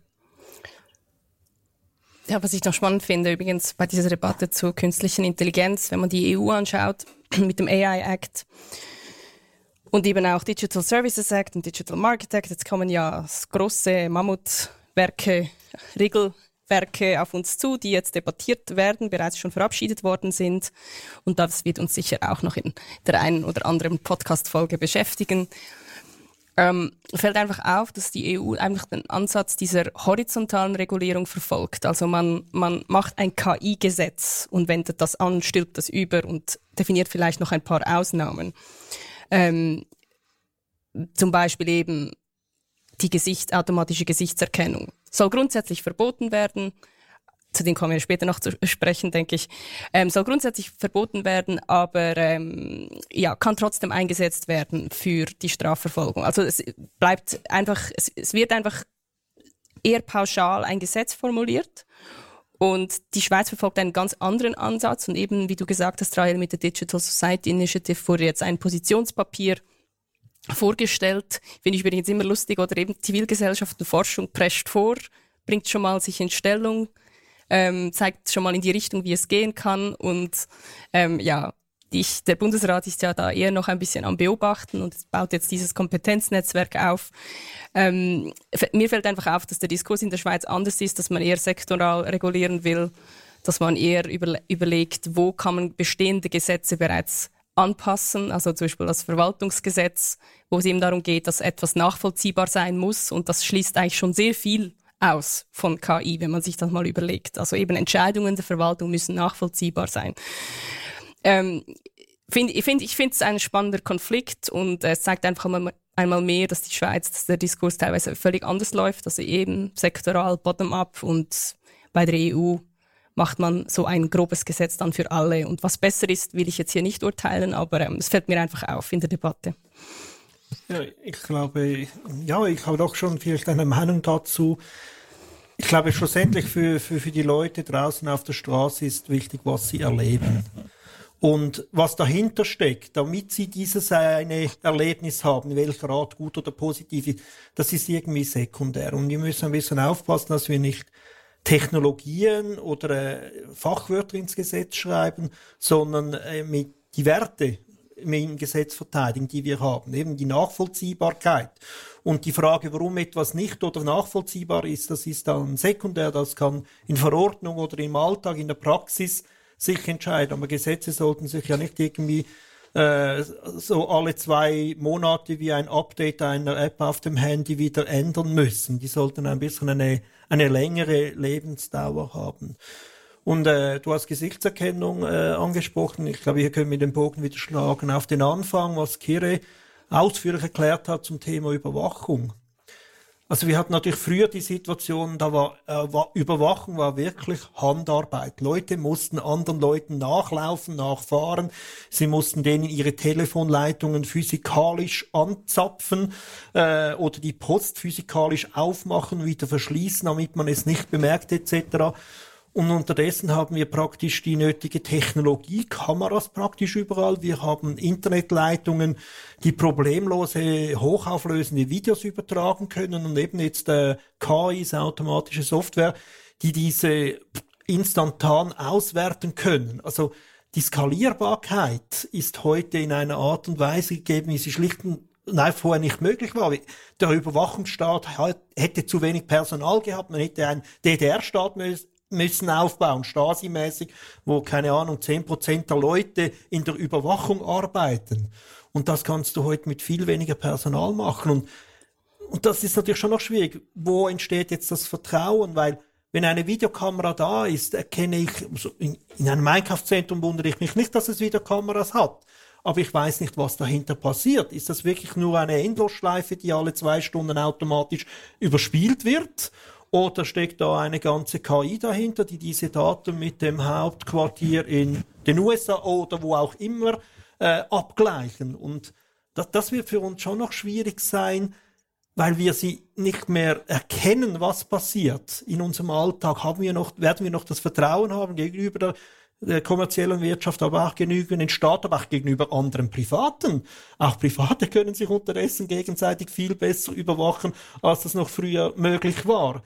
Wie werden wir, wie werden wir hier als Gesellschaft das ausdiskutieren, damit wir noch im gegenseitigen Vertrauen miteinander durchs Leben gehen können. Und zwar nicht nur mit denen, denen wir vertrauen, weil sie in der gleichen Familie, der gleichen Partei, der gleichen Verein, der gleichen Kirche oder was, sondern auch dem nebendran, mit dem wir nicht alles teilen. Und das, da werden wir noch einiges diskutieren zu haben. Und ich glaube, das ist ein wichtiger Auftrag für uns alle in den nächsten Jahren.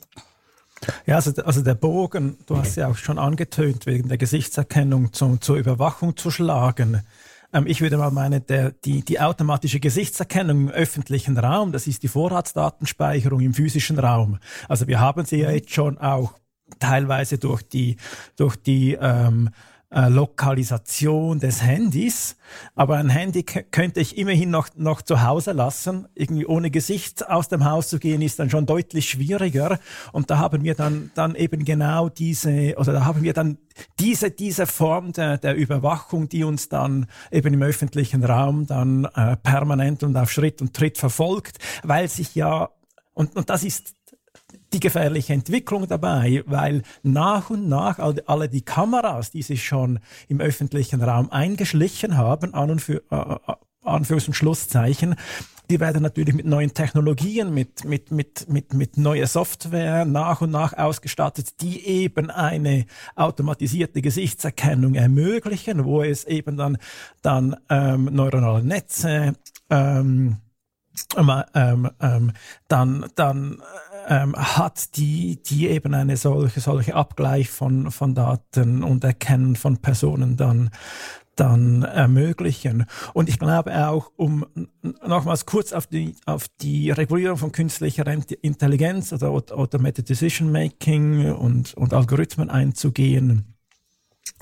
das zeigt eben eigentlich auch die, die große Bandbreite von, von Algorithmen. Also das reicht dann eben vom Staubsaugerroboter, der sich den Weg durch die, durch, durch, durch die Wohnung sucht, ähm, dann bis dann zum anderen äh, Spektrum, wo es eben dann eigentlich verbotene Anwendungen sind, wie automatische Gesichtserkennung im öffentlichen Raum. Es geht dann in militärische Anwendungen mit Kampfdrohnen etc.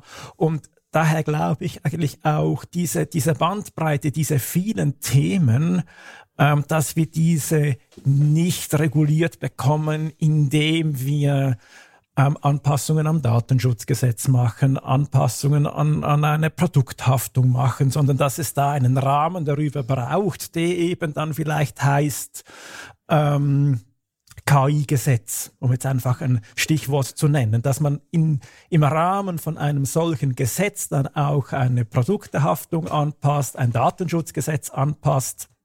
Das gehört dann sicher auch dazu, aber es muss meines Erachtens auch ein Rahmen geschaffen werden, wo Begriffe definiert werden, wo wir über Risiken schätzen, weil wahrscheinlich wird man einen risikobasierten Ansatz am besten wählen, um eben zu sagen, ähm, Anwendungen, die in einem ein, nur ein tiefes Risiko haben oder kein Risiko haben, sind natürlich ohne weiteres erlaubt, aber dann eben welche, die, die ähm, inakzeptablen Risiken haben, dass die verboten sind. Und, und wie wir dann dazu kommen und auch auf diese Einschätzung und ob es vielleicht eine Behörde braucht, die darüber wacht und alle diese Dinge zu klären, dafür braucht es meines Erachtens dann auch ein, ein eigenes Gesetz, um, um da ähm, eben die, die ganze Bandbreite und diese große Thematik eigentlich eingehegt äh, zu bekommen. Durchaus, aber vielleicht was wir fast noch auch in Betracht ziehen müssen. Und da sind wir in der Schweiz in einer guten Situation. Wir können recht einfach unsere Verfassung anpassen, solche Grundwerte dass Entscheidungen nachvollziehbar sein müssen, dass man sich noch unbemerkt bewegen dürfen kann. äh, im öffentlichen Raum. Ich rede jetzt nicht davon, dass wenn irgendwo äh, jemand auf dem Flughafen ein bisschen mehr überwacht wird als äh, beim Waldspaziergang. Das ist nachvollziehbar und sinnvoll. Aber ich glaube, solche Dinge, die sollten wir zuerst auch mal als Werte diskutieren und halt durchaus dort in der Verfassung verankern. Klar, unsere Verfassung ist ein, ein bisschen ein Spezialfall international gesehen, aber es ist so ein, ein Sammeln von Werte, die uns als Bevölkerung wichtig sind und die wir dort niederschreiben. Also das dürfen wir nicht, nicht ganz außer Acht lassen, diesen, diesen Weg. Dennoch ein letzter Appell an euch alle nicht nur, es braucht nicht nur ein KI-Gesetz und äh, vielleicht eine Verfassungsänderung, wir müssen immer auf die Kantone schauen. da, da werden die Gesetze gemacht. Und gerade bei der automatischen Gesichtserkennung ähm, sehe ich, dass das über die kantonalen Polizeigesetze läuft. Und da muss man eben auch ein Auge drauf haben. Also wir wissen, dass automatische Gesichtserkennung eingesetzt wird und zwar nicht Echtzeit, also nicht, dass das einverbaut ist in die Kameras. Eben, du hast es vorher gesagt, Jörg, du weißt ja nicht, was da abgeht in diesem Kasten. Es sollte im öffentlichen Raum, meines Wissens nach, überprüft habe ich es nicht, aber es sollte nach eigenen Angaben so sein, dass, so wie das zum Beispiel im Aargau eingesetzt wird, dass diese Aufnahmen, die gemacht werden, im Nachhinein dann ähm, mit Software analysiert werden, ausgewertet werden. Dasselbe auch in St. Gallen. Und so wie es halt auch in der Schweiz halt läuft, oder? Es wird halt einfach mal zuerst gemacht, mal ausprobiert, getestet. Diese App Clearview, die ja auch ähm, Echtzeit-Gesichtserkennung offenbar leistet, eine amerikanische App, ähm, hat ja auch BuzzFeed herausgefunden, also das amerikanische ähm, Medienportal hat herausgefunden, dass auch hier ähm, Kantone in der Schweiz haben das auch getestet, Zürich und St. Gallen, und zwar haben das einzelne Polizisten privat getestet. Ähm, das sind einfach Dinge, die mich nicht erstaunen. Das würde man zum Beispiel wahrscheinlich nicht, das würde wahrscheinlich nicht so schnell in Deutschland passieren, aber in der Schweiz ist es wirklich so, dass, dass vieles in kantonal läuft, läuft auch vieles ein bisschen unter dem Radar. Und ähm, es gibt ein sehr gutes Paper, ähm, das ich euch allen empfehle, von Monika Simler und Julia Ganova, zwei ähm, Juristinnen, die das jetzt angeschaut haben mit der rechtlichen Lage in der Schweiz. Da gibt es ganz, ganz unterschiedliche Dinge, die man beachten soll. Also automatisierte Gesichtserkennung braucht wirklich das braucht eine Regulierung auf mehreren Ebenen. Also nicht nur der Einsatz, wie es eingesetzt wird, zu welchem Zweck, sondern eben auch, dass man, dass es eine Referenzdatenbank gibt mit Gesichtsbildern, die dann noch abgeglichen werden und, und so weiter und so fort. Und für das müssen wir wirklich die kann, müssen wir, die, müssen wir eigentlich alle diese Arbeit machen und die kantonalen Polizeigesetze durchackern und schauen, wo wird was eingesetzt und sind die Gesetze wirklich da, um das zu legitimieren.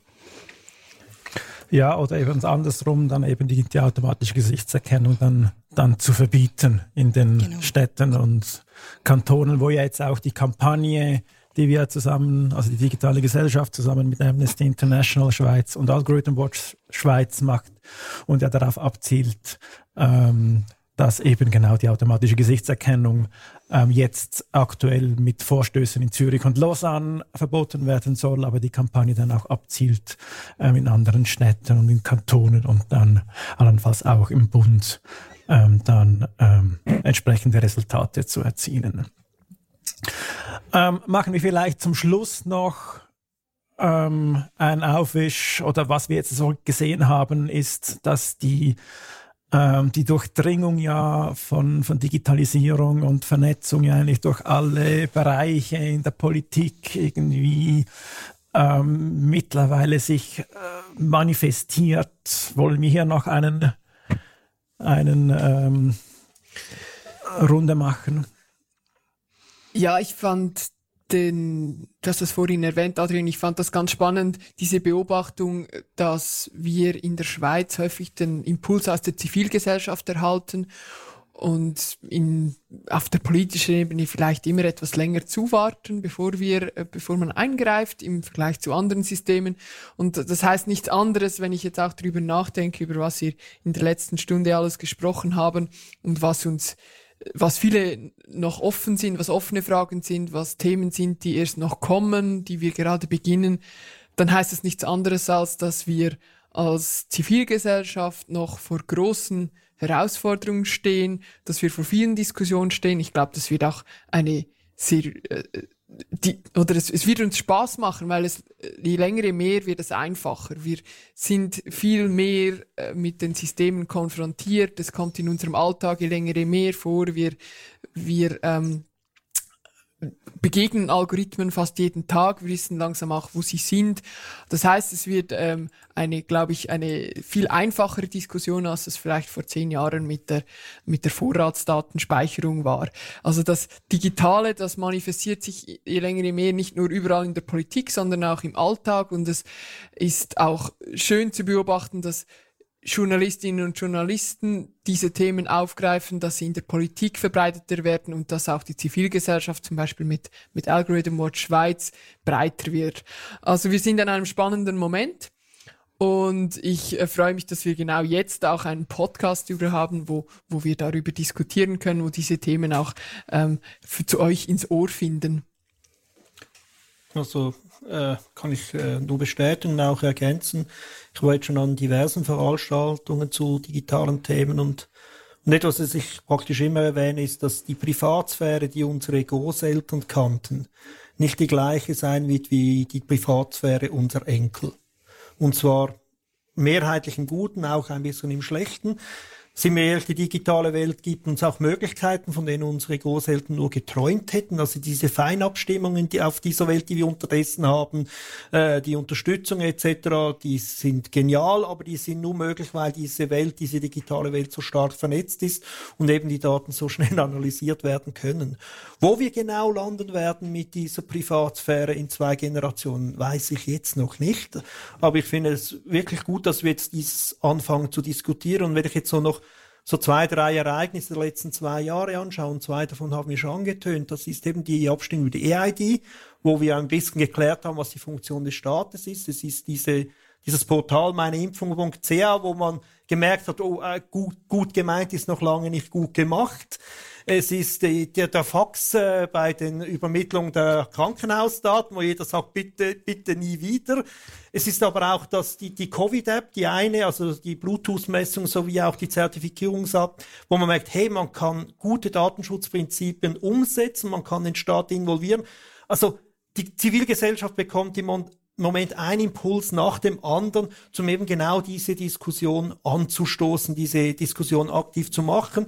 Und es ist wirklich wieder mal eine Zeit, wo die Gesellschaft aufgefordert ist, ihren Staat zu gestalten. Ich glaube, das war vielleicht in den letzten Jahrzehnten fast irgendwie gar nicht mehr nötig und die Leute haben sich darauf eingestellt, es funktioniert ja eh alles, ich muss mich nicht mit Politik beschäftigen, ich muss mich nicht mit der öffentlichen Meinung der anderen Menschen beschäftigen, ich habe meinen Job, ich verstoße gegen keine Gesetze, zahlen Steuern, damit ist alles getan, was irgendwie getan werden muss und ich darf glücklich sein. Und ich glaube, das ist uns jetzt auch in dieser ganzen Corona-Krise ein bisschen zum Verhängnis geworden weil wir mussten uns gar nicht mehr austauschen. Hey, was sind meine Werte? Wie wollen wir die Zukunft gestalten? Was wird sich ändern? Und plötzlich haben wir gemerkt, dass wir da irgendwie auseinanderlaufen. Also ich glaube, es war gar nicht mal um so eine Spaltung im aktiven Sinn, sondern es war nur eine Offenbarung, dass wir in der letzten Zeit ein bisschen aneinander vorbeigelebt haben, weil wir schließlich einfach diese Diskussion nicht haben mussten. Und jetzt äh, fangen wir wieder an, das als Gesellschaft zu diskutieren. Und ich hoffe, wir kriegen das hin und ich hoffe, dass dieser Podcast einen kleinen, kleinen Teil dazu beitragen kann. Und ich hoffe auch, dass dieser Podcast auch diese Übersetzungsleistung ähm, machen wird, die ich mir oder die wir uns erhoffen. Ähm, ihr habt es schon gesagt, das Digitale durchdringt alle Polit- und Lebensbereiche und ähm, unsere Zuhörerinnen und Zuhörer werden auch wahrscheinlich auch ähm, ein Stück weit auch Orientierung suchen bei all diesen News, die wir täglich und wöchentlich haben oder wir hören jede Woche von mindestens einem Ransomware Befall von irgendeinem Unternehmen oder von irgendeiner Gemeinde. Ähm, es gibt dann irgendeinen Spionagevorfall ähm, irgendwo im Kanton Zug wegen einem SS7-Protokoll. Was ist dieses Protokoll? Was ist dieses Netzwerk? Was ist die Log4j-Sicherheitslücke? Das sind neue Dinge, von denen viele wahrscheinlich zum ersten Mal hören, die wir teilweise auch zum ersten Mal hören, wo wir uns aber sicher auch einarbeiten in unseren Berufen, die wir alle haben. Und ja, wir möchten diese Übersetzungsleistung machen und ähm, auch wirklich, wie schon Rael vorher gesagt hat, man muss hier kein Crack sein, sondern ähm, vielleicht einfach mal den Podcast reinhören. Wir versuchen hier diese Übersetzungsleistung zu machen und wir versuchen so verständlich wie möglich zu sein. Und falls das nicht der Fall ist, wären wir sehr froh um Feedback. Dann würde ich sagen, dann machen wir doch an dieser Stelle einen Punkt für den Moment. Damit wären wir am Ende von dieser ersten Folge. Wir danken fürs Zuhören und freuen uns, wenn ihr uns weiterempfehlt. Möglich gemacht hat dieser Podcast die Stiftung Mercator Schweiz. Tschüss und bis bald.